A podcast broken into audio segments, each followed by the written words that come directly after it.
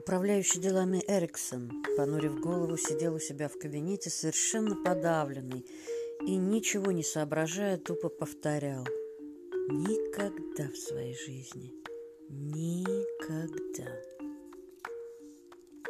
Платок, которым он то и дело вытирал струившийся пот, был уже мокрый. В левом глазу широко открытым тускнела застывшая слеза, и казалось, что глаз у старика стеклянный. Старшие служащие, стоя точно на молитве, всячески пытались уверить растерявшегося Эриксона, что все это не больше, чем грустное недоразумение, но их доводы были вялы и неубедительны. К тому же Ларсен действительно исчез загадочно и внезапно. Это усиливало подозрение в какой-то его вине. Кассир сообщил, что вчера вечером, за пять минут до конца занятий, он выдал Ларсену значительную сумму в английской валюте. У камердинера узнали, что Ларсен взял с собой большой сундук, с которым он обычно отправлялся в далекую поездку. Было ясно, что Ларсен попросту скрылся. И таким образом следователи обманули, ему сказали, что владелец фирмы уехал на остров Барнгольм.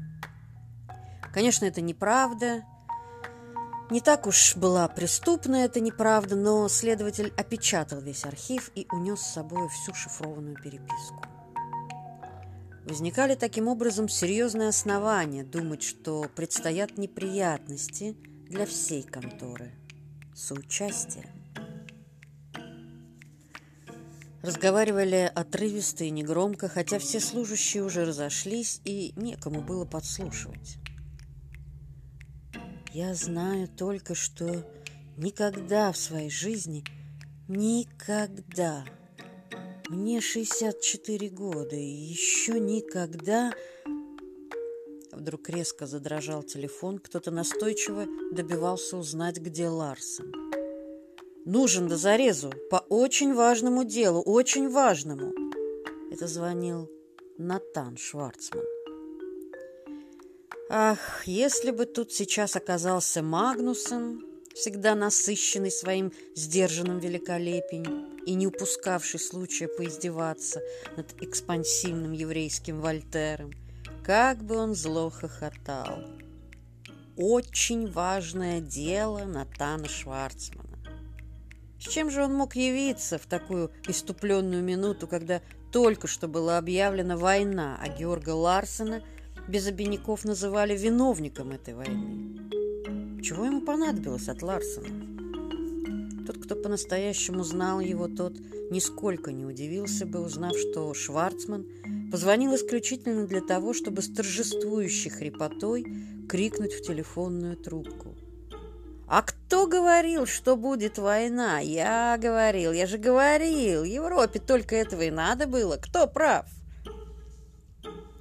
Но, увы, теперь ему не перед кем было подчеркнуть свою прозорливость. Ларсона не оказалось.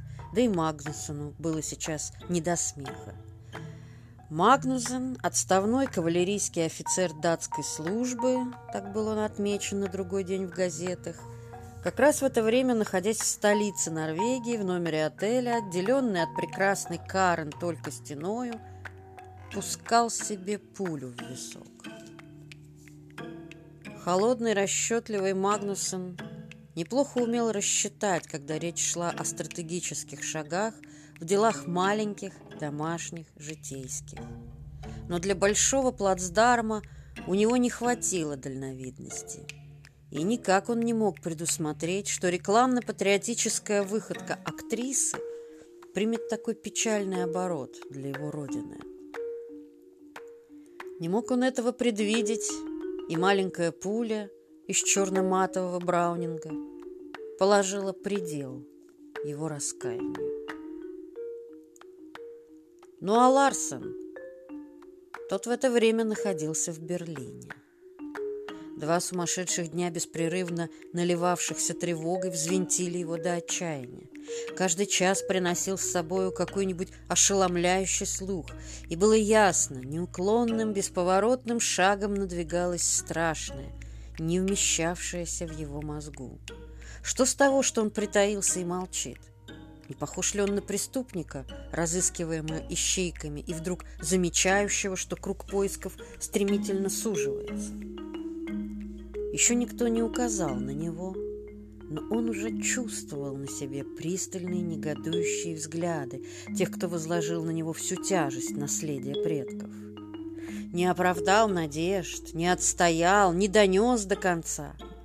Дряблый последыш, недостойный наследник и, да, да, Свен прав, курица, впряженная в ломовую телегу. Сжигаемый внутренним стыдом, он проклинал и себя, и свою неудачу, быть последним, а не промежуточным. Для конца нужен был герой с тяжелым упорством на лице, который мог бы гордо отстаивать и великую задачу предков, и их невольные ошибки. Но что может сделать курица?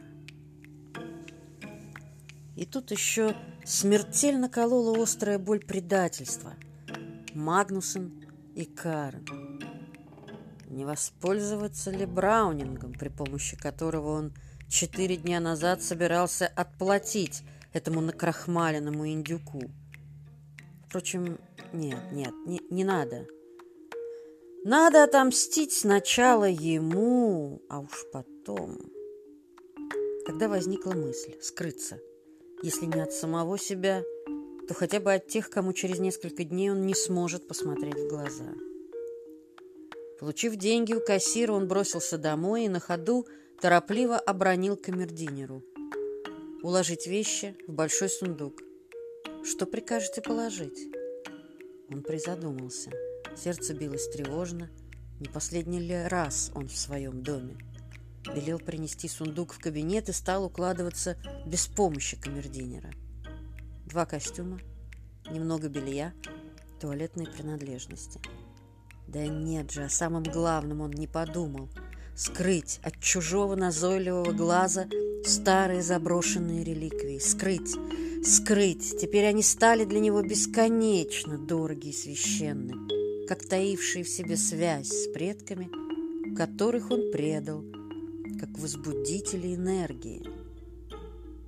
Он бросился в коридор, где в отдаленном углу стоял огромный мрачный шкаф, походивший на только что уснувшего великана, быстро взломал дверцу и вынул шкатулку из эбенового дерева, где хранились сложенные чертежи, заметки, обломанные полипники и ежегодные записи роста подводной тверди.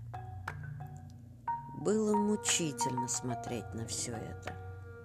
Столько чаяний, мыслей – забот, тяжелых жертв запечатлевали на себе эти пожелтевшие бумаги, бережно переходившие из рода в род, незримым потоком исходили отсюда в течение десятилетий волны упругих, несгибающихся желаний, устремляясь к заповедной точке океана.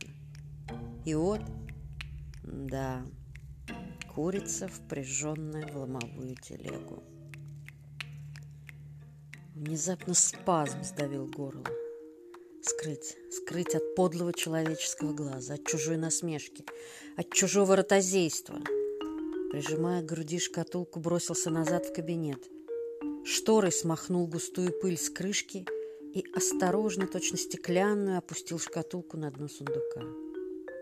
Но когда поднялся, заметил вдруг косую тень на стене. Гитара, наследие матери — опять горло ощутило железную хватку спазма и снова мучительно заныла, запламенела ущемленная душа. Мать?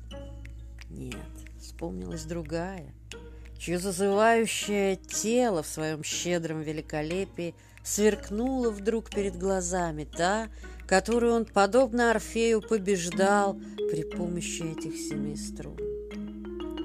И если бы не надо было торопиться, с каким наслаждением он еще раз спел бы под аккомпанементы гитары одну из тех русских песенок, которую однажды впервые укротил этого порочного, подлого, но обольстительного зверя. Спел бы только для того, чтобы восстановить перед собою сладостное видение, как это сказал Шварцман, она носит в себе целый гарем. Сладостное видение гарема, состоящего из нее одной. Пласк! Лопнула струна на гитаре. Вздрогнул.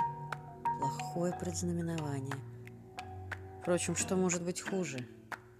Быстро ослабил уцелевшие струны, обернул гитару рубашкой, положил в сундук и захлопнул крышку. Короткий звон автоматического замка показался прощальным.